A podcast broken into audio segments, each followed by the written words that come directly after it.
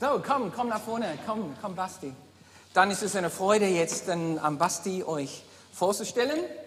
Basti Decker kommt aus Berlin. So brauchen wir eine Dolmetscher hier vorne, so eine Übersetzer, ich weiß nicht.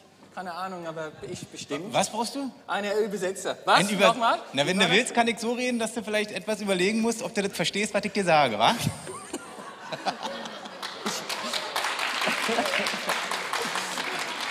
Ich hätte gerne einen Berliner. Äh, Okay. Erinnerst du dich an diese Bühne? Natürlich. Ja, wir haben, Hier haben wir geduscht. ja, genau. Wir hatten hier also mehrere Evangelisationseinsätze hier in Düsseldorf in der Umgebung. Und da kommen über 100 Jugendliche und Mannschaft und Team. Und ähm, wir müssen immer Duschen für die finden. Ne? So, wir in Jesus Haus, wir sind total kreativ, oder? So, wir haben dann mit, mit echt Führung des Geistes unsere Taufbecken zu einem Duschbecken umgewandelt. Und hier haben die- alle Mädchen hier geschlafen, Massenquartierung. Wir haben hier ähm, Leinwände hier aufgebaut. Ne? Ja. Also es war echt gut. Das waren gute, das waren gute Zeiten. Ne? Und wir waren damals, da habt ihr unten noch, wart ihr noch gar nicht fertig, war noch voll Genau. im, glaube, Abriss oder innen drin wurde alles gerade rausgerissen und Ja. genau. Ja, also es war spannende Jetzt sieht Zeit. alles so anständig aus, dass ich so einen tollen Hausmeister habe in Günther. Ja, Ne? richtig gut. Ja.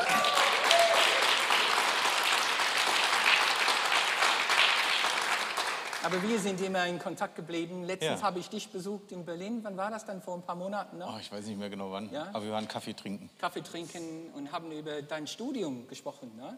Ja. Ähm, über, äh, wie heißt das wieder? Ähm, Kandidatenschulung, Kandidatenschulung. beziehungsweise duale Ausbildung, muss man heutzutage sagen. Ja. Und dann welche Fach Theologie, ich bin nicht sicher, für welche Fach du gepaukt hast. Und trotzdem hast du Zeit für mich, einfach dann freigeräumt, wir haben Kaffee getrunken. Das war echt super. Ja, es war eine gute Ausrede, nicht lernen zu müssen. nein, nein, also es war, es tut immer gut beim Lernen zwischendurch mal ein gutes Meeting zu machen, oder? Ja. Ja. Und jetzt dann bist du der Wochenende bei uns gewesen, haben uns geschult, in, wie man Brücken baut, ne? in meine Nachbarschaft, in der Stadt hinein, wie wir als Gemeinde so eine nahtlose Verbindung haben könnten mit die uns um, äh, umherum. Und lass uns beten für dein Wort jetzt, dass, ähm, dass Gott das segnet. Herr, wir danken dir, dass Basti jetzt den ganzen Weg jetzt zu uns gemacht hat und um uns zu segnen, um, um deine Wahrheit und Zurüstung uns weiterzugeben. Vater, wir öffnen uns zum Herzen. Komm, Heiliger Geist, pflüge unsere Herzen vor, dass der Saat deines Wortes in uns einen Platz findet und aufgeht. Danke für Basti und bete für deine Salbung in seinem Leben. In dieser Stunde im Jesu Namen. Amen. Amen. Vielen Dank, lieber Joseph. Ja, und ich habe auch überlegt, ich war, glaube ich, 2016, war ich das letzte Mal auch hier oben drauf. Ähm, ihr wart einer der Vorreiter für ein großes Projekt, was äh, deutschlandweit danach äh, rumging, das, das Zeitungsprojekt. Vielleicht könnt ihr euch erinnern, Evangelistische Zeitung, die jetzt äh, fast 18 Millionen Mal verteilt wurde in Deutschland. Also das war 2016, wenn ich mich richtig erinnere. Und daher umso schöner auch wieder hier zu sein, zu sehen, was bei euch sich so entwickelt, auch natürlich vom Gebäude her, aber auch von euch als Menschen. Ich bin eher so ein Beziehungsmensch, ich mag es immer auch von Menschen zu hören und möchte auch ganz herzlich nochmal Wang Yong danken, einfach mit seiner Art, mit seinem Herz, wie er das Wochenende mitgeleitet hat, wir Kontakt vorher hatten. Und ähm, der Herr segne dich einfach in all dem, was er dir gegeben hat. Amen. Und es, es ist spannend, mit Wang Yong unterwegs zu sein. Ähm, wir haben am Freitagabend gar nichts geplant, wir wollten einfach noch essen gehen. Und dann äh, waren wir in einer Dönerbude hier um die Ecke. Und ähm, am Ende haben wir bezahlt. Und eigentlich waren wir schon voll müde und so, oh ja, einfach ins Bett, ne? Und dann standen wir aber noch so vor dem Besitzer und irgendwie war so, ja, irgendwie konnten wir noch nicht so richtig gehen. Und Wang Yong hat auch so geguckt, so, und ich irgendwie, Yong, du hast ja noch irgendwas für den, oder? Und der so, ja. Und dann sage ich so, ey, äh, es hört sich vielleicht ein bisschen komisch an, aber wir hören manchmal so Gottes Stimme.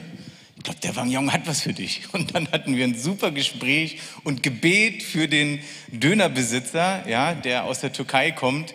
Und am Ende, ich weiß gar nicht, wie lange haben wir noch gesprochen mit dem, bestimmt 20 Minuten. Also das ins Bett legen hat sich noch mal ein bisschen verspätet. Aber das war so genau dieser Herzschlag, den wir damit auch vermitteln wollten jetzt am Wochenende, dass es gar nicht darum geht, dass wir irgendwas immer planen müssen, sondern dass einfach unser Leben, da wo wir sind, einfach mit Freude äh, wir das einfach weitergeben können. Und deswegen habe ich heute euch einen Titel mitgebracht, der heißt Sei anders, aber nicht komisch. Sei anders, aber nicht komisch. Warum? Wie komme ich darauf? Also ihr müsst es so verstehen. Ich bin erst mit 22 Christ geworden, bin in Ostberlin aufgewachsen, hatte mit Glaube nichts so weit zu tun. Wir sind zwar nach der Wende, haben wir so ein paar Dinge gesucht als Familie, also mehr meine Mutter. Wir waren damals noch so Teenager.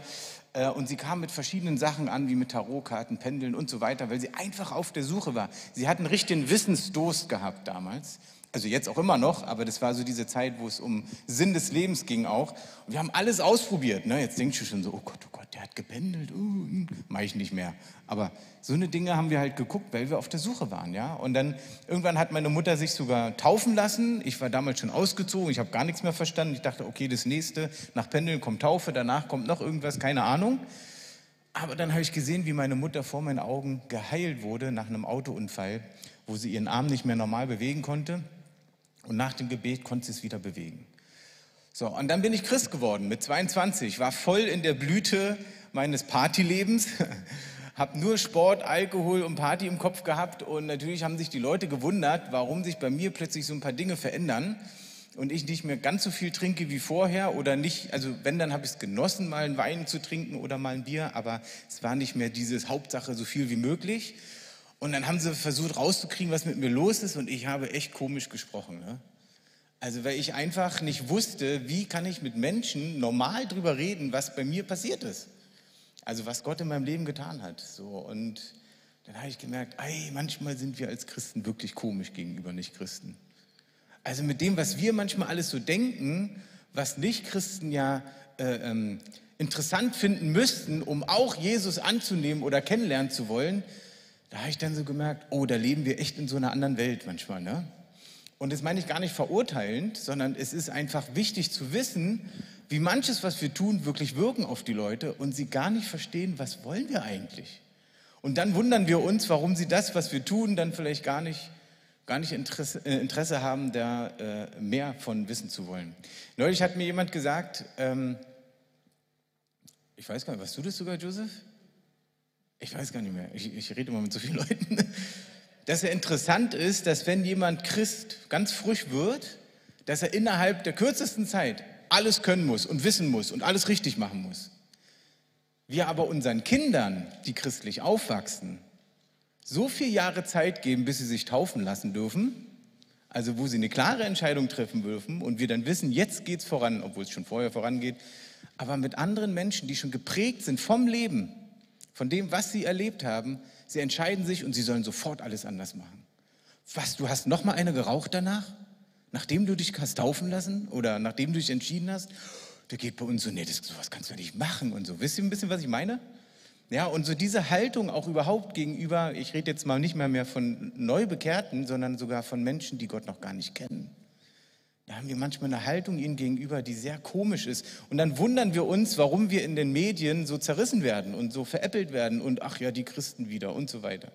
So, und das sind also diese Themen, weil ich liebe es von meinem, von meinem Naturell her, von meinem Charakter her, mit Menschen normal reden zu können. Ich mag es auch, dass meine Freunde meine Freunde bleiben und nicht abhauen. Okay, dann kann man sagen, nur weil ich jetzt Christ bin und sie hauen ab, dann sind es vielleicht keine echten Freunde und dann hast du gleich schon wieder so einen Stempel für die alten Menschen, die, die du früher kanntest und so weiter aber ich merke so, boah, das ist nicht das Herz Jesus. Sondern Jesus ist sogar zu den komischsten Menschen gegangen, zu den verrücktesten Menschen gegangen und hat mit ihnen Zeit verbracht. Und deswegen mein Titel sei anders, aber nicht komisch. Und jetzt weißt du ja vielleicht, ich arbeite für das Missionswerk No Limit und die Initiative Go Movement, Global Outreach Day.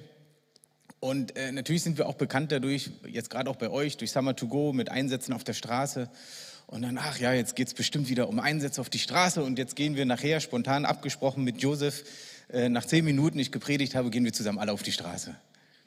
Und dann denke ich, uh, und jetzt sage ich euch, nee, pass auf, wir machen es anders. Ich habe euch drei Worte mitgebracht, die ihr auch alle kennt.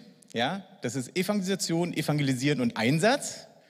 Jetzt mal so in die Runde gefragt. Ihr wisst, der Herr ist immer dabei bei den Gottesdiensten. Wir müssen leider ehrlich sein. Also ja nicht nur im Gottesdienst, sonst auch. Wer mag denn so diese Worte? Wer sagt so, oh ja, toll, super. Denn, ja, so ein paar, so, ja, ihr seid gut im Schnitt, so ungefähr ist es fast in jeder Gemeinde. Und jetzt habe ich mir gedacht, warte mal, diese Worte finde ich ja gar nicht in der Bibel. Und jetzt so die meisten, ha, ich habe es doch gewusst. Ich habe es gewusst. Natürlich muss man jetzt dazu sagen, im Kontext der Bibel sind diese Worte total biblisch. Aber heute streichen wir sie einfach mal. Einverstanden? Yes, alles klar.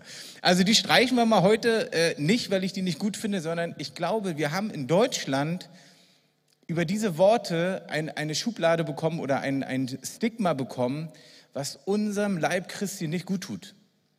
Weil wir sofort etwas damit assoziieren, was die Bibel gar nicht sagt was aber geprägt wurde über Jahrzehnte. Und damit will ich niemanden verurteilen, sondern ich möchte es eher aufbrechen und sagen, es ist ein Teil von dem, was du vielleicht weißt über Evangelisation, es ist ein Teil von dem, was in der Bibel auch steht. Deswegen, wir nehmen die Worte mal weg und, und lass uns das mal eher so sehen, was ist in unserem Herzen, wie leben wir eigentlich? Und ich war ja mit den Einsätzen jahrelang, habe ich die Sachen äh, organisiert, gerade Summer to Go, habe das geleitet mit Werner und Biber Nachtigall zusammen, meine engen Freunde und Chefs und Mentoren und wie auch immer. Also mein Leben wäre nicht so, wenn sie nicht in mein Leben gekommen wären. Und trotzdem habe ich gemerkt, okay, die Einsätze machen, ausführen, organisieren ist die eine Sache. Dabei sein ist nochmal eine andere Sache. Und der dritte Punkt ist, wie lebe ich? Und ich war für diese Einsätze immer absolut fokussiert für zwei, drei Stunden. Ich war nett zu den Menschen, kam mit einem Lächeln auf sie zu, weil ich was wollte. Ja, ich wollte ihnen was von Jesus erzählen. Kaum bin ich von den Einsätzen nach Hause gefahren, also sprich in Berlin haben wir auch Einsätze gemacht. Wenn ich dann nach Hause gefahren bin, war ich so ganz für mich in der Bahn und so Hauptsache mich sieht keiner, ich will meine Ruhe haben. Habe ja nur gerade davor mit, drei Stunden lang mit Menschen gesprochen. Aber sobald ich in mein privates Leben zurückkam, war das so, oh, Hauptsache mich sieht keiner. Ich kann mich zwar noch erinnern, wo ich noch allein gelebt habe, wo ich noch nicht meine tolle Familie hatte, dass ich manchmal so, Hauptsache ich treffe keinen Nachbar schnell in meine Wohnung rein. Kam aber von einem Einsatz, wo ich anderen Menschen von der Liebe Gottes erzählt habe. Also seht ihr diese, die, also diese Diskrepanz in dem Ganzen? Ja? Und dann sprach eines Tages Gott zu mir, Basti, wie geht's dir? Und ich sage so, Gott, na Mensch, beim Einsatz hast du nicht gesehen, was passiert ist? Menschen haben sich für Jesus entschieden, wurden geheilt und so weiter und so fort. Und Gott sagt, äh, ja, was, ich war dabei, ich kenne die Leute. Ich weiß, wer zu mir gekommen ist. Aber ich habe gerade gefragt, wie es geht's dir? Und plötzlich hatte ich ein Gespräch mit Gott, wo es darum geht, wie lebe ich eigentlich mein Leben? Und habe erkannt, dass ich zwar höflich bin, das hat man im Osten so gelernt, man soll höflich sein, ne? man soll Taschen betragen und so weiter, aber ich habe es nur gemacht, wenn es nötig war. Also ich, ich habe es gern so genannt, ich war defensiv höflich. Also sehr defensiv. Wenn jemand vor mir hingefallen ist, dann habe ich halt geholfen. Ne? So, aber dann hat mir Gott so die, die, die, also in meinem, in meinem Kopf so mal die Gedanken geöffnet, hat gesagt, Basti, sei doch mal offensiv höflich. Ich sage so, offensiv höflich, wie soll das denn gehen? Und dann habe ich angefangen, einzelne Schritte zu gehen und habe gelernt, offener mit Menschen, sie zu begrüßen, die ich täglich sehe. Beim Einkaufen, wenn ich Mittagessen gehe, habe ich die Mitarbeiter alle begrüßt und irgendwann haben die gemerkt, ach Mensch, es sind ja unser ganzes Büro macht es jetzt natürlich auch, aber wir, die kennen uns da alle, die wissen immer schon, was wir brauchen oder nicht brauchen. Wir beten manchmal für die Mitarbeiter, wenn der eine humpelt oder was auch immer. Die kennen uns, weil wir einfach angefangen haben, im Alltag normal mit den Menschen zu reden. Wir haben nicht jeden Tag gepredigt und uns da auf die Kiste gestellt, weil die Bananenkiste gerade leer war, haben wir uns raufgestellt und in, in einem Lidl gepredigt. Nein, das haben wir nicht gemacht. Aber wir haben in unserem normalen Alltag, wo wir einkaufen waren, haben wir einfach liebe, nette Worte zu den Mitarbeitern gesagt. Und das haben die gemerkt. Wenn wir das mal vergessen haben, haben die guten Morgen gesagt oder guten Tag gesagt. Was sie zu allen anderen, die in den Supermarkt kommen, nicht tun. Und das hat mir plötzlich gezeigt, was allein das für einen Unterschied macht, wenn ich anders lebe, ohne dabei komisch zu sein. Und was für Herzentüren sich öffnen, wir mit denen manchmal tiefere Gespräche hatten, längere Gespräche hatten, was ja manchmal an der Kasse gar nicht so einfach geht, weil ja die Schlange immer länger wird und ihr wisst ja, wie ungeduldig wir alle sind an der Kasse, an der Schlange. Ne?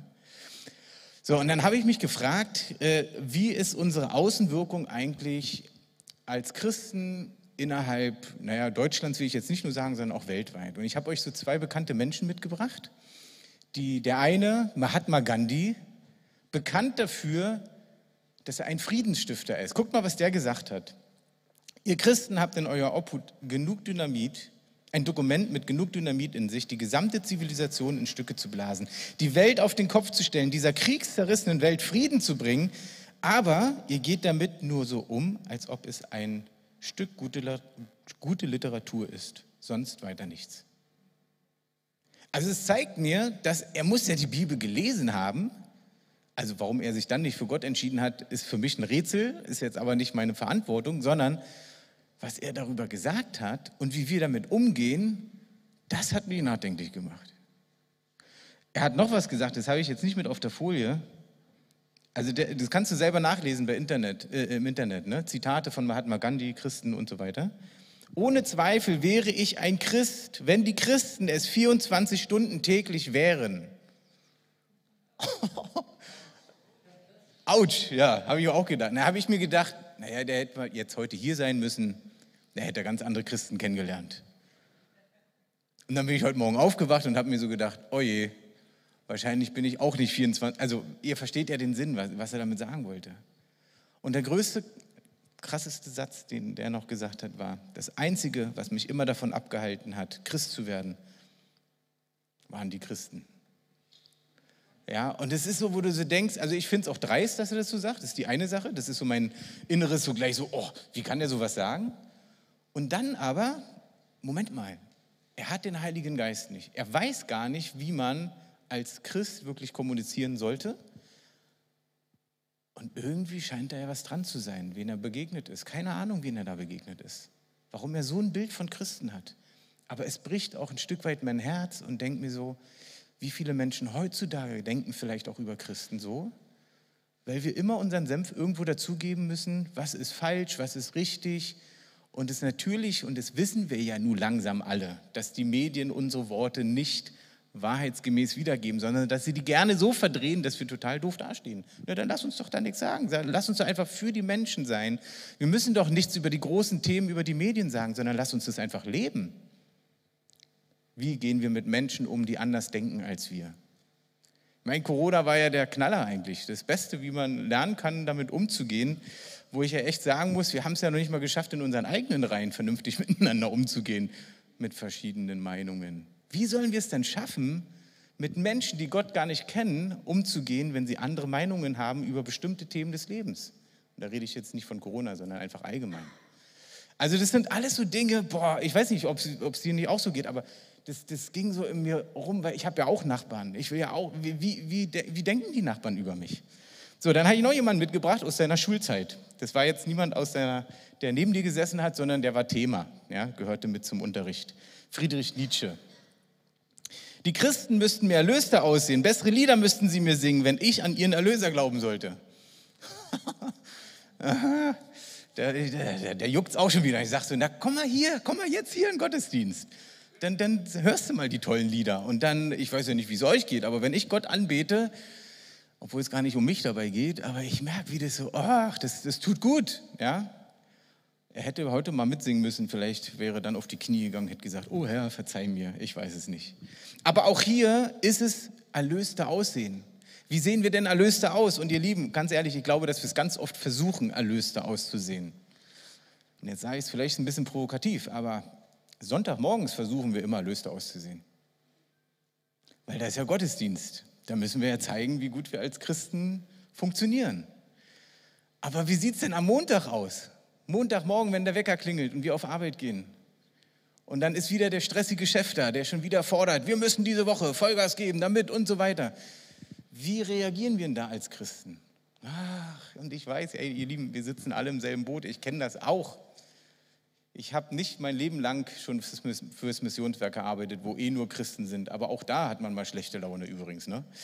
Äh, sondern auch in der Zeit, wo ich in anderen Firmen noch gearbeitet habe. Ich kenne das auch alles. Ich weiß, dass es herausfordernd ist. Aber hey, wie wäre es denn, wenn wir einen Unterschied machen, indem wir anders leben, ohne dabei komisch zu werden und etwas vorleben, wo Gott uns durchführt, dass wenn wir Fehler machen oder auch mal schlecht gelaunt sind oder auch jemanden mal wirklich anranzen, das passiert, dass wir danach hingehen und sagen, ey, sorry, das war einfach, ich war an dem Tag wirklich nicht gut drauf. Jetzt komm dann nicht so fromm und sag, die Bibel sagt, wir sollen vergeben, bitte vergib mir. Sondern sag, ey, es tut mir wirklich leid. und dann ist dein Job getan, dass du dich wirklich entschuldigst. Ob der dir vergibt, ist seine Sache oder sie. Ne? Aber du lebst es plötzlich vor, dass du einen Schritt auf die Menschen zugehst. Ihr Lieben, das gibt es heutzutage nicht. Wir sehen es in der Politik, wir sehen es in den Medien, wir sehen es in den Geschäften, wenn es ums Geld geht. Da gibt niemand Fehler zu. Aber wie wäre es, wenn wir sowas machen? Das ist anders leben, ohne dabei komisch zu sein. Ich habe euch ein Video mitgebracht, was ich persönlich sehr bewegend finde. Und ähm, das veranschaulicht es sehr, sehr schön, wie, wie ein Leben so im Alltag aussehen kann.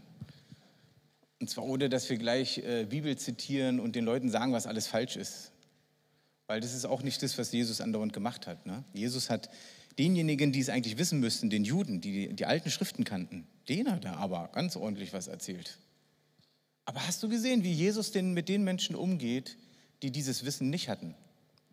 Zum Beispiel die Frau am Brunnen oder die Frau, die sie steinigen wollten. Wie ist er mit den Menschen umgegangen?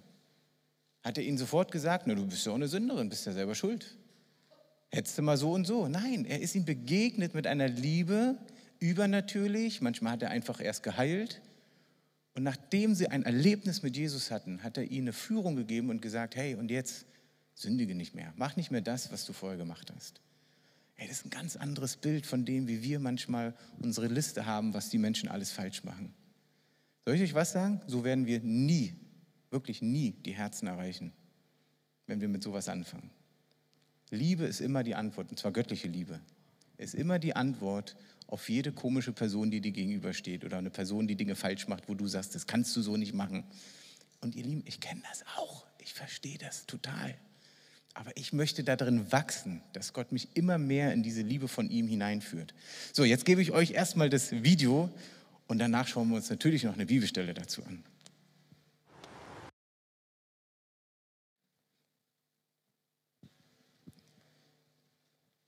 In dem Video wird eigentlich kurz gezeigt, wie unser Leben aussehen könnte.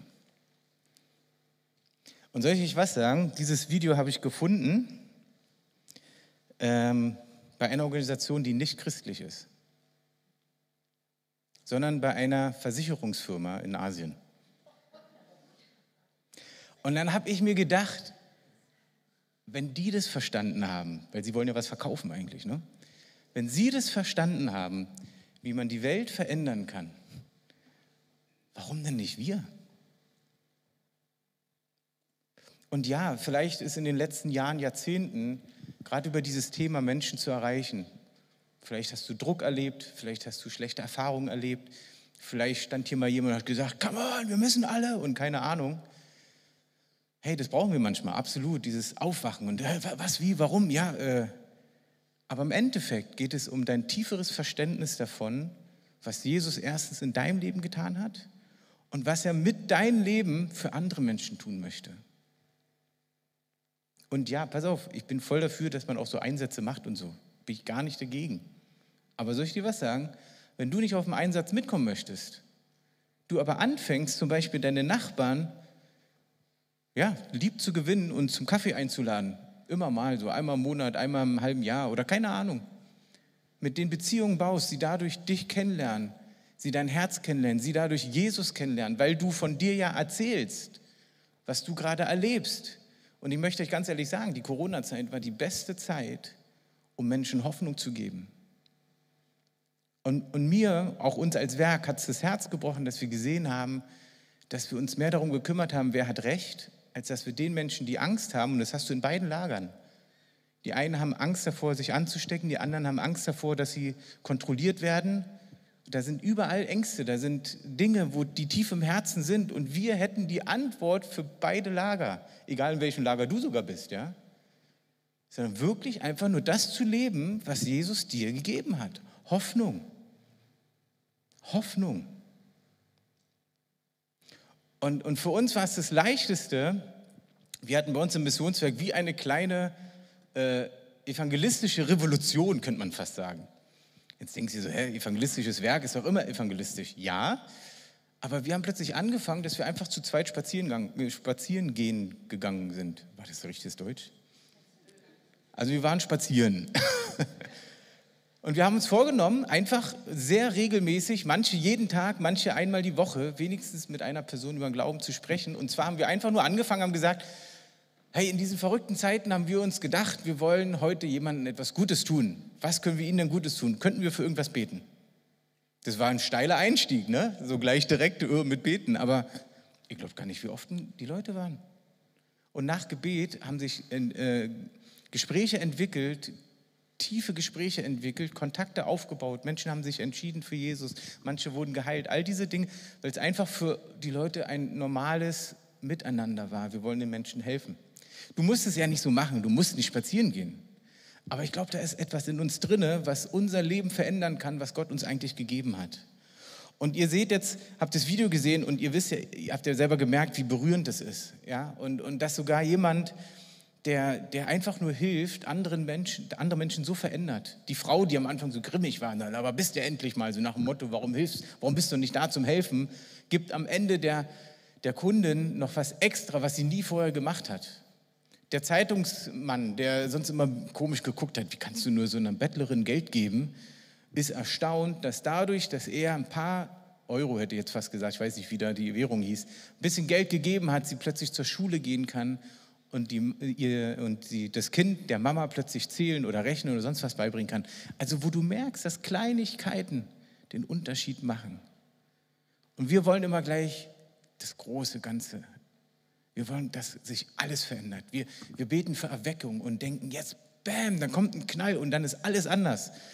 Und weiß ich nicht, also ich bete dafür auch. Von mir aus darf auch der Knall kommen. Aber ich glaube, und wir haben das heute sogar gehört, wir haben das gar nicht abgesprochen, wer in dem Kleinen treu ist, dem wird Größeres gegeben. Also lass uns doch treu mit unserer Umgebung sein und lass uns doch einen Unterschied machen im Alltag, da wo wir arbeiten, da wo wir leben sind wir vielleicht nicht die, die auf Arbeit mit über den Chef meckern, sondern dass wir eher der Gruppe sagen, ey komm, das Meckern hilft uns ja jetzt nicht, das hält uns nur davor ab. Komm, wir helfen dem Chef, dass wir heute erfolgreich sind, in den nächsten Tagen erfolgreich sind, damit er von seinem Oberchef dann sagen kann, unsere Abteilung kommt Schritt für Schritt voran. Und wir beten regelmäßig für unsere Abteilung. Und wir beten für unseren Chef. Wir segnen ihn. Ihr Lieben, das sind Dinge, die dich verändern und die die Menschen verändern. Ein ähm, ein Teilnehmer von uns, wir haben ja auch eine Jüngerschaftsschule, der kam vor ein paar Jahren mit zu uns, der ist jetzt auch bei uns im Vorstand mit drin, also eine super Entwicklung hinter sich. Der kam damals und dachte, er kann die ganze Welt verändern. So, und dann hat er plötzlich gemerkt, oh, äh, in Berlin läuft es ein bisschen anders als da, wo er herkommt. Und ist Tischler und hat am Anfang alles versemmelt, was man nur so versemmeln kann beim Bauen und hat er natürlich ordentlich was auf die Mütze gekriegt bei der Arbeit. Und dann plötzlich war er auch schuld, wo andere aus seiner Firma Fehler gemacht haben. Und er hat sich gedacht, warum kommt der, Chef, der Zwischenchef immer zu mir? Warum bin immer ich schuld? Und ich hatte ihm damals im Coaching und habe ihm gesagt, du, die Bibel sagt, ich habe jetzt den Vers, es kam jetzt so spontan, deswegen ich habe den leider nicht direkt vor, Ort, äh, vor Augen, wo, wo die Verse stehen, aber die Bibel sagt, du sollst deinem Chef mit fröhlichem Herzen dienen, auch wenn er dich zu Unrecht behandelt. Das heißt, auch wenn du was auf die Mütze kriegst, obwohl es gar nicht stimmt, sollst du deinem Chef mit fröhlichem Herzen dienen. Und da habe ich gesagt, weißt du was, segne ihn doch einfach immer, wenn er dich angemeckert hat. Nö, nö, sagt er, wie soll ich das denn machen? Ich sage so, na, du sollst ja nicht die Hand auflegen und für ihn beten, das kommt ein bisschen komisch. Aber vielleicht, wenn er wieder aus dem Raum ist, dass du kurz sagst, Herr, ich segne ihn, ich bete für ihn. Hilf ihm einfach. Ich weiß nicht wie. Einfach damit er, das ist ja eigentlich eine Hilfe für uns selber, damit wir diese negativen Gedanken wieder abgeben. Und dann hat er das angefangen. Und nach ein paar Wochen sagt er, du Basti, ich bete gar nicht mehr nur die drei Worte, sondern plötzlich fallen mir im Gebet voll viele Sachen über den Chef ein und das bete ich einfach aus. Sag ich, das ist doch super.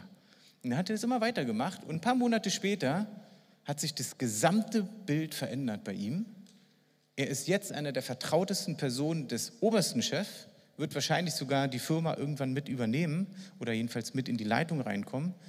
Und total krass zu sehen, was sich verändert hat. Und ja klar, jetzt sagen mir manche, ja, das habe ich auch schon seit Jahren versucht. Es ist natürlich jetzt ein geniales Beispiel. Aber wo er einfach selber was lebt, was Gott in ihn hineingelegt hat, und er brauchte eine Richtung, was du gesagt hast, jeder von uns braucht auch eine Richtung von Leitern, von Leuten, die einen an die Hand nehmen. Und er hat es umgesetzt. Und das Geniale ist, er sagt mir, Basti, wenn ich mit unseren Auszubildenden zur Baustelle fahre, da sitzen die ja neben mir. Und dann reden wir übers Leben. Und dann redet er fast mit jedem Auszubildenden übers Leben und natürlich dann auch über den Glauben. Dann betet er mal für die, für ihre Schwierigkeiten und so weiter und so fort. Und er sagt, es ist so schön zu sehen, dass es so einfach sein kann. Einfach, weil er einen anderen Lebensstil lebt als andere in seiner Firma, die teilweise sonst was erleben. Und jetzt der Bibelvers für euch. Ich habe natürlich, ich meine, alles Mögliche schon gelesen in der Bibel, habe auch gesagt, Mensch, was passt denn in unsere heutige Situation am besten? Aber diese eine Sache funktioniert immer gut. Und zwar Apostelgeschichte 2, ab Vers 41 sieht man, wie die erste Gemeinde sich bildet, nachdem der Heilige Geist ausgegossen wurde. Auch hier kurz reingeschoben, wie ist die erste Gemeinde entstanden? Der Heilige Geist ist gefallen. Wir als Pfingstler glauben ja auch total dran, dass da nicht nur einfach irgendwas passiert ist, sondern dass es elementar ist für unser Glaubensleben, dass die Kraft des Heiligen Geistes in uns kommt, die Geistesgaben freigesetzt werden und wir das ausleben. Und damals war es ja das erste Mal und es war ein Highlight, ja, das haben alle mitbekommen. Und äh, was heißt alle? Das waren Juden, die vor Ort waren, weil es ein jüdisches Fest gab, warum die Juden alle in der Stadt waren. Und sie haben plötzlich das erlebt, dass da irgendwas los ist und dachten, Mensch, sind die irgendwie betrunken oder was machen die da? So der Petrus, ihr Lieben, der Petrus sieht die Menschen und er entscheidet aufzustehen und zu predigen. Ganz wichtiger Punkt.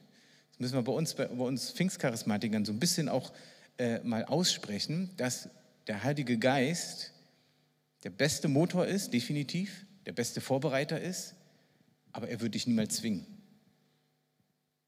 Das heißt, manche warten darauf, der Heilige Geist wird es schon machen. Aber wenn du nicht die Schritte tust, dann wird er auch nicht aktiv sein. Der wird Sachen vorbereiten, aber wenn du den Schritt nicht hingehst, wirst du nicht erleben, was der Heilige Geist vorbereitet hat. Beim Petrus war es ganz genauso. Da war nicht, das würde da stehen, der Heilige Geist spricht zu Petrus, steh auf und predige. Und Petrus so, nee, nee, nee, nee, nee, da muss, das musst du schon machen. Sondern da stand, Petrus sieht die Menge und steht auf. Das heißt, er entscheidet und steht auf und fängt an zu predigen. Und in dieser Predigt bewegte natürlich der Heilige Geist alles, was vorbereitet war. Und was er gepredigt hat, bitte predige das nicht einem Menschen heutzutage, der nichts mit Glauben zu tun hat, weil er hat natürlich was gemacht. Er wusste, das sind alles Juden vor mir. Die kennen alle das Alte Testament. Damals hieß es noch alte Schriften. Es war ja noch nicht so schön als Buch zusammen.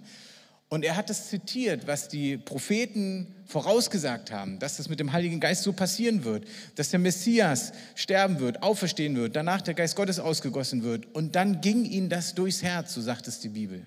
Und haben gefragt, was sollen wir tun? Und dann sagte Petrus, kehrt um, kehrt um von eurem Leben und lebt das Leben mit Jesus. Jetzt mal in meinen Worten. Und das ist ein spannender Punkt, auch mit dieser Umkehr. Wir sagen so oft Menschen, die Gott nicht kennen, ja, du musst umkehren, du bist ein Sünder. Die verstehen das einfach gar nicht. Die Juden haben das damals verstanden. Petrus hat es zu Juden gesprochen, weil sie waren auf dem falschen Weg von dem, was eigentlich ihre Schriften gelehrt haben. Und deswegen hat er gesagt, hey, kehr um und geh ein Leben mit Jesus. Das ist der Weg. Also auch die Kommunikation, das ist das, was wir gestern in, in dem Seminar immer weiter ausgebaut haben. Ihr könnt gerne äh, gucken, ich habe natürlich Bücher und so weiter mitgebracht, unser How to Go zum Beispiel, wo du es wirklich lernst, mit Menschen über den Glauben zu sprechen, auch Beispiele und wie ist dein Charakter, wie wirkst du auf andere, so wie du bist, wir sind ja sehr unterschiedlich, sind alles Dinge, die du darin lernen kannst. Und dann kommt der Punkt, dass die, sich 3000 Menschen für Jesus entscheiden und dann ist so die Frage, wie entsteht denn eine Gemeinde? Auch hier, ihr Lieben, ähm, ich muss immer ein bisschen aufpassen, wie man es sagt. Ich hoffe, ihr versteht mein Herz darin. Wir gerade heute in Deutschland versuchen alles zu kontrollieren, was geht, auch in unserer Gemeinde. Vielleicht bei euch nicht, aber ich kenne einige Gemeinden, die so sind. Und wenn jemand, der von Jesus gehört hat, sich entschieden hat und dann nicht in der Gemeinde gelandet ist, dann ist er kein Christ mehr, weil dann ist er ja wieder abgefallen. Und dann sage ich mir, nur warte mal, also Statistik, habe ich jetzt in der Bibel nicht ganz so gesehen. Ich habe viele Zahlen gesehen, aber es war nicht so von wegen, dass die Apostel gedacht haben, oh Mann, wir haben da gepredigt. Ich weiß gar nicht, wo die jetzt gelandet sind, die Leute. Wahrscheinlich war das alles nicht effektiv, dann lassen wir es lieber. Sondern sie haben das einfach gelebt. Sie haben es einfach gelebt und die Menschen, die gekommen sind, um die haben sie sich auch gekümmert. Sie haben sich nicht überlegt, was ist mit den Menschen, die nicht gekommen sind, sondern sie haben sich um die gekümmert, die gekommen sind. Und lass uns doch feiern, wenn Menschen zum Glauben kommen. Wisst ihr, da wo ich zum Glauben gekommen bin, habe ich den Pastor erst zehn Jahre später, weil ich plötzlich da so, Mensch, ich habe dem ja nie Bescheid gesagt, was durch seinen Gottesdienst in meinem Leben passiert ist, durch diesen Heilungsgottesdienst.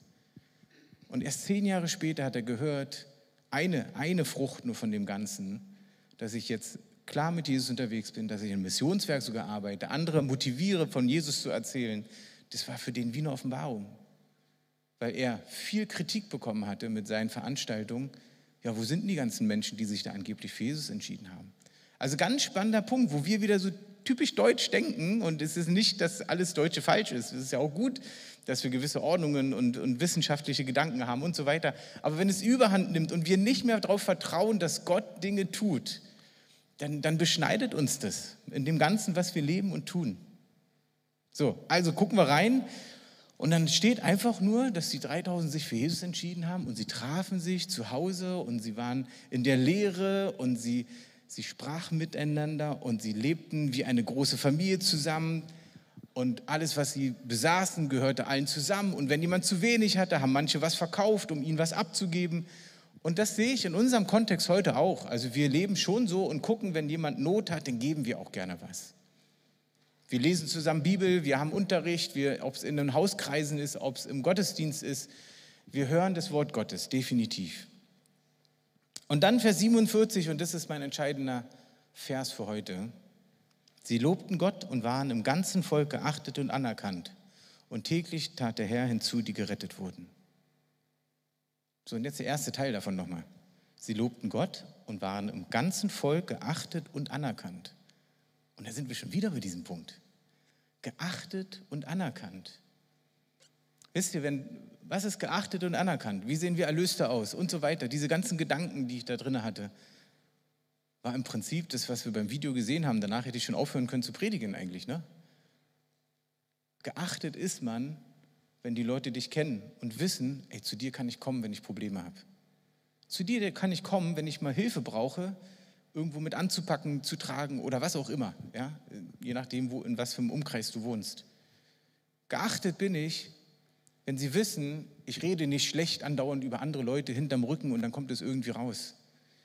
Geachtet bin ich, wenn sie merken, dass ich eine offene Person bin, die sich um die Menschen auch mitkümmert. Und ja, ich weiß, es sind verschiedene Stärken, die Menschen haben, die sehr offen sind, keine Frage. Ja, oder welche, die sehr gerne helfen, auch keine Frage. Aber Trotzdem ist es so, dass Jesus uns eine Liebe in unser Herz hineingegeben hat, dass wir anderen Menschen gegenüber liebevoller reagieren können, offener reagieren können. Und vielleicht ist es für dich heute der Punkt, wo du sagst, okay, ab heute grüße ich jedes Mal meine Nachbarn. Vielleicht, weil du es nie gemacht hast. Vielleicht ist für dich heute der nächste Schritt, dass du sagst, okay, ich grüße sie nicht nur, sondern ich lade die auch mal ein zum Kaffee. Ja, oder, oder was auch immer. Ich glaube, dass ihr versteht, wovon ich rede wo wir einen Unterschied machen können. Wo zum Beispiel auf Arbeit, Montagmorgens und du siehst einen Arbeitskollegen oder Kollegin, siehst schon morgens, wenn die reinkommt, oi, die sieht aber ein bisschen fertig aus, ein bisschen müde oder kaputt oder wie auch immer. Naja, dann rufst du ja nicht durch den ganzen Raum, Mensch, du siehst ja heute fertig aus, was ist mit dir los? Aber was du machen könntest, ist, dass du hingehst und sagst, hey, guten Morgen, komm, ich lade dich heute mal auf einen Kaffee ein oder Mittagessen. Ich meine, es sind ein paar Euro, es ist ja nicht viel. Und, und dann, ja, na klar. Und dann sitzt man zusammen, trinkt einen Kaffee oder isst zusammen Mittag und dann schweigt man sich ja nicht an, sondern man hat ja irgendwie, ob man über die Arbeit redet oder was auch immer, man hat ja ein Gespräch. Und dann hörst du vielleicht und, und fragst auch und sagst, Mensch, wie geht's dir gerade mit der Arbeit oder mit der Familie? Und hörst plötzlich, oh ja, du, letztes Wochenende war ein bisschen Stress und hier und keine Ahnung. Und dann bin ich einfach mal abgehauen und brauchte einfach mal meine Ruhe. Ich meine, das ist jetzt ganz extrem, aber Du hörst plötzlich, was die Menschen dir erzählen. Bevor du anfängst loszupredigen, hörst du erstmal, was sie erzählen. Sagst du, oh wow, krass, echt, okay. Mann, ey, sowas kenne ich auch. Komm, ich bete einfach mal für die Situation. Hey, wir haben so eine Angst davor, einfach mal für Leute zu beten. Das ist unglaublich. Wisst ihr, was für eine Kraft Gebet hat? Ja, und wenn du das auch so entspannt sagst und sagst, boah, komm, ich weiß gar nicht, was ich jetzt für dich da tun kann, aber komm, ich bete einfach mal dafür. Die wissen ja gar nicht, was Gebet ist. Wenn du fragst, darf ich für dich beten? Dann sagen die, äh, äh, nee, lieber nicht, keine Ahnung, was das bedeutet. Weißt du, wenn, du wenn die das wirklich nicht wollen, dann sagen sie trotzdem dann, das ist bei mir ganz selten, dass mir jemand sagt, nee, lass mal, ist schon okay. Aber eigentlich die meisten lassen für sich beten und alle, wirklich alle, alle, für die ich beten konnten, sagen danach, boah, so, das habe ich ja noch nie erlebt. Hat ja noch nie jemand so für mich gebetet. Und bei, bei dem passiert irgendwas. Gott tut irgendetwas. Ich weiß gar nicht was. Ich spreche ja nur Sachen aus. Ich bringe immer gleich so mit rein, Jesus liebt dich und danke dir Gott, dass du alles für ihn getan hast. Das packe ich mit ins Gebet rein, damit sie gleich das Evangelium mithören. Das ist eine Übungssache, aber wisst ihr, das ist etwas, wo die Menschen merken, ich kümmere mich um ihre Belange, über das, wo sie Probleme haben. Das ist eine Zuneigung den Menschen gegenüber. Das ist, wo sie dann merken, ey, wenn, dann kann ich zu dieser Arbeitskollegin oder Kollegen kommen und sagen, ey, ich brauche noch mal was. Manchmal kann es sein, dass du dann nichts mehr hörst von der Person. Denk doch nicht, dass sie dich jetzt nicht mehr mag. Vielleicht kommt sie nach zwei Wochen wieder und sagt, du, ich hätte da noch was, könntest du da vielleicht noch mal beten? Passiert alles, sogar, obwohl die noch nicht mal Christen sind. Habe ich alles schon erlebt. Andere haben auch gesagt, du, seitdem du gebetet hast, du, da ist das und das und das passiert. Da sage ich, wow, das ist ja genial. Und dann kann ich ansetzen und sagen, weißt du, Gott möchte ja genauso auch in deinem Leben sein. Du kannst Gott genauso erleben und dann kannst du wieder ein bisschen mehr davon erzählen. Aber ihr Lieben, lasst uns das doch ganz normal machen. Lasst uns doch nicht komisch sein dabei. Manchmal habe ich das Gefühl, wir verstecken uns davor, dass wir gläubig sind. So, wenn jemand fragt, wie, du glaubst an Gott? Äh, oh ja, ja, genau, äh, Entschuldigung, so ungefähr. Ne? Ich habe mir gedacht, eigentlich müsstest du so antworten. Ja, natürlich, du etwa nicht. So, weil es normal ist, äh, jetzt mal für uns, ne? Es ist normal, an Gott zu glauben. Es ist unnormal, nicht an Gott zu glauben. Wenn du ihnen das natürlich so sagst, dann ist es gleich Provokation. Ich meine jetzt deine Einstellung, deine innere Einstellung. Es ist normal, an Gott zu glauben. Und wenn jemand dich so komisch fragt, dann kannst du ja sagen, hä? Na klar, du etwa nicht? Und dann sagt er, äh, nee, warum sollte ich? Na, weil es das Beste ist, was dir passieren kann. Echt, wieso? Und schon kannst du wieder erzählen, was du mit Gott erlebt hast. Ja, und deswegen, es geht nicht darum, jede Minute mit einer Person zu sprechen, aber so diese innere Haltung, da offen zu sein, den Menschen gegenüber offen zu sein und ihnen das mitzugeben. Ihr Lieben, das ist so, ich könnte ja stundenlang noch von reden, kriegt ihr ja gerade mit, ne? Aber vielleicht, ich möchte euch ermutigen, ähm, wir von Go Movement sind ja weltweit darin aktiv, dass wir mobilisieren, Menschen ermutigen, sowas einfach mal zu machen, was ich gerade gesprochen habe. Und auch in Deutschland mobilisieren wir für den Monat Mai, was ja ein wunderbarer Frühlingsmonat ist. Ein Monat, wo alles blüht, alles schön wird. Das, es passt ja auch alles mit den Maßnahmen, dass alles entspannter wird. Und du vielleicht dir sagst, ey, das, was du gesagt hast, das, ja, eigentlich möchte ich das irgendwie umsetzen. Ich bete jetzt für einen Arbeitskollegen. Ich habe einen im Kopf. Vielleicht zwei, drei, vielleicht auch noch Freunde oder Bekannte. Vielleicht sind es fünf Leute. Und dann betest du jetzt einfach mal eine Zeit. Herr, wir beten, dass wir dann einen guten Kontakt dahin kriegen. Und dann lädst du den zum Beispiel im Monat Mai einfach mal ein zum Kaffee oder Kuchen. Eine der Personen. Nicht alle auf einmal, sondern eine Person. Oder grillen. Oder was auch immer. Ihr habt so tolle Ideen. Ich glaube, bei euch schlummern so viele Ideen. Das haben wir gestern auch schon gehabt. Kommen wir so einen Spieleabend. Lad doch zum Spieleabend ein. Wer mag gerne einen Spieleabend so? Mensch, ärgere dich nicht. Wow, so viele? Guck mal, so viele Gruppen können doch schon Spieleabende machen und Nachbarn einladen. Also mich kriegst du damit nicht, aber es gibt genügend Menschen, die es haben. Bei uns sind junge Leute in, im, im, Missionswerk, die machen das und die haben teilweise zehn Studenten, die nichts mit Glaube zu tun haben, bei sich in der Wohnung spielen, machen zusammen Spieleabend und danach quatschen sie noch übers Leben. Also so easy, das sind alles so einfache Sachen. Es ist zu einfach manchmal, ne? Ja. Okay, also nehmt euch doch sowas vor, auch als Gemeinde, zu sagen, gerade Monat Mai ist so ein, komm, das will ich mal ausprobieren und leben. Jetzt haben wir ja auch noch Ostern vor uns. Ne? Ich habe euch ja schon gesagt, wir haben ein paar Bücher und Hefte mit. Wir haben auch wieder unsere Osterhefte mit. Die sind evangelistisch. Die sind ein bisschen Aufmacher, ist so ein Osterhase drauf und dann steht gleich drin, was ist das gefährlichste Tier der Welt? Am Ende steht dann, ist der Osterhase, weil es das wichtigste Fest so verharmlost. Also es ist nur ein Aufhänger, um Leute Interesse zu geben und sie lesen da drin das Evangelium, können beten, dass Jesus in ihr Leben kommt. Könnt ihr euch gerne an meinem Tisch holen, die kosten auch nur 50 Cent. Aber ich habe auch ein Geschenk für euch. Und zwar dieses Heftchen hier haben wir zusammen mit SCM gemacht. Und SCM hat es total auf dem Herzen, dass es natürlich vom Glauben reden in unserem Land auch normal wird. Also das, was ich euch heute auch gesagt habe. Ich durfte einen Artikel mit reinschreiben, wie es bei uns in der Gemeinde so einen richtigen Aufbruch gab in diesem Thema. Das schenke ich euch, es wird euch am, am Ausgang in die Hand gedrückt. Wenn du es möchtest, kannst du es gerne mitnehmen. Jetzt am Ende möchte ich aber für euch beten. Ich habe die Geschichte vergessen, die ich euch eigentlich erzählen wollte, aber ich glaube, die Zeit ist vorbei. Zwei Minuten habe ich noch, ne? Hey, das wird, das wird, hätte ich mal fünf Minuten gefragt. ich versuche es ganz kurz zu machen und es zeigt, wie man reagieren kann auf Menschen, die anders ticken. Wir haben eine äh, Mitfahrgelegenheit, kennt ihr bestimmt, ne? Wir nehmen manchmal Leute mit im Auto mit, wenn wir irgendwo hinfahren, wenn noch ein Platz frei ist. Und dann hat schon gesehen vom Weiten die Dame, wie sie angezogen war, war äh, so ganz spirituell. So. Also man sieht es ja manchmal schon. Und dann wusstest du schon, das hat so eher so mit wahrscheinlich äh, fernöstlichen Sachen zu tun. Und dann saßen wir zusammen im Auto, fuhren los. Man fährt ja dann ein paar Stunden. Das ist eigentlich ganz cool. Du kannst von Jesus erzählen und wirst doch bezahlt davon, dafür.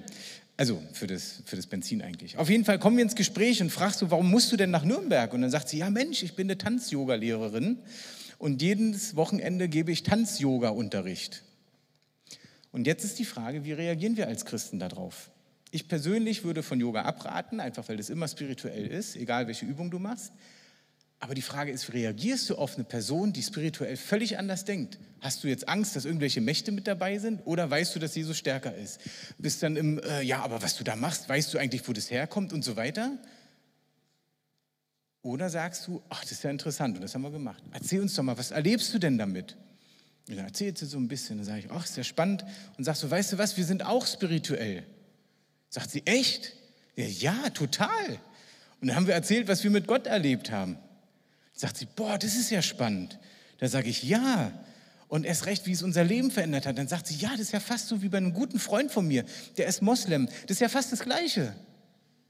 Dann sage ich so, äh, äh, nee, das jetzt auch nicht. Also es ist schon anders. Und dann haben wir fast ein bisschen diskutiert. Und dann fiel mir ein, was ich jedem auch im Unterricht, im Seminar sage, diskutiere nicht. Weil damit gewinnst du vielleicht die Diskussion, aber du verlierst einen Menschen, ja. Und dann, du, bevor wir diskutieren, ich musste Gott erleben, um zu wissen, dass es ihn gibt. Und dann sagt sie, ja, stimmt. Da sage ich, ach, ist ja cool, wenn du zustimmst, möchtest du Gott erleben? Gibt es was, wofür wir beten können? Dann sagt sie, ja, ich habe so eine Knieschmerzen so oft, dass ich keinen Unterricht geben kann. Naja, jetzt überlegst du.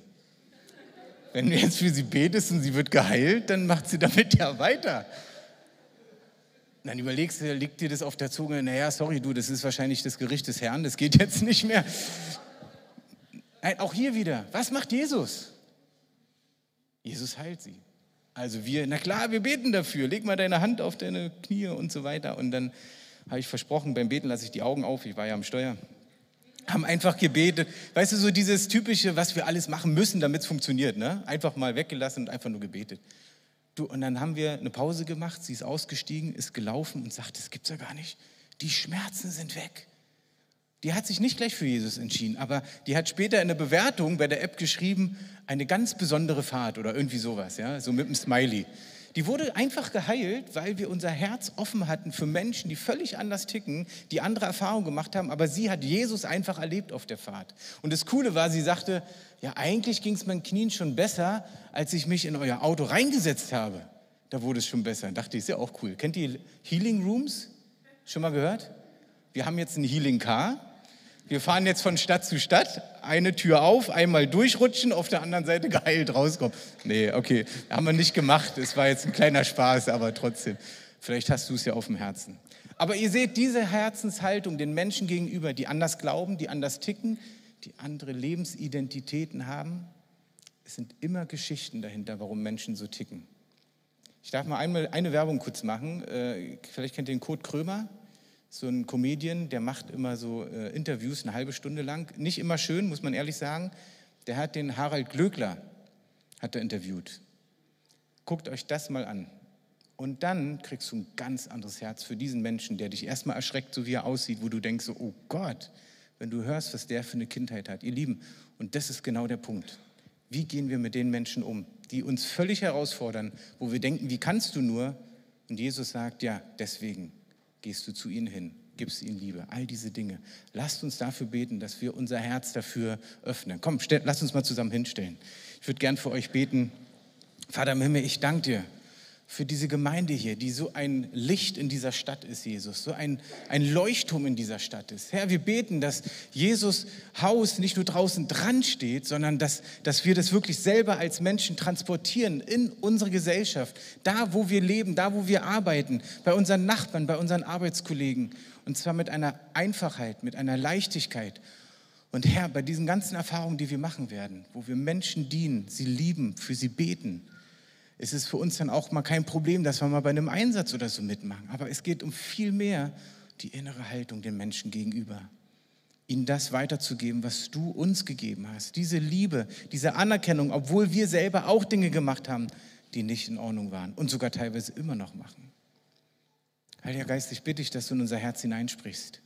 Und da, wo wir überführt werden gerade, dass du Heilung schenkst, dass du Vergebung schenkst. Da, wo wir uns versteckt haben und gesagt haben, nee, nee, das ist alles nur für mich. Herr, dass du das freisetzt und sagst, nein, du hast so viel, dass du es einfach weitergeben kannst.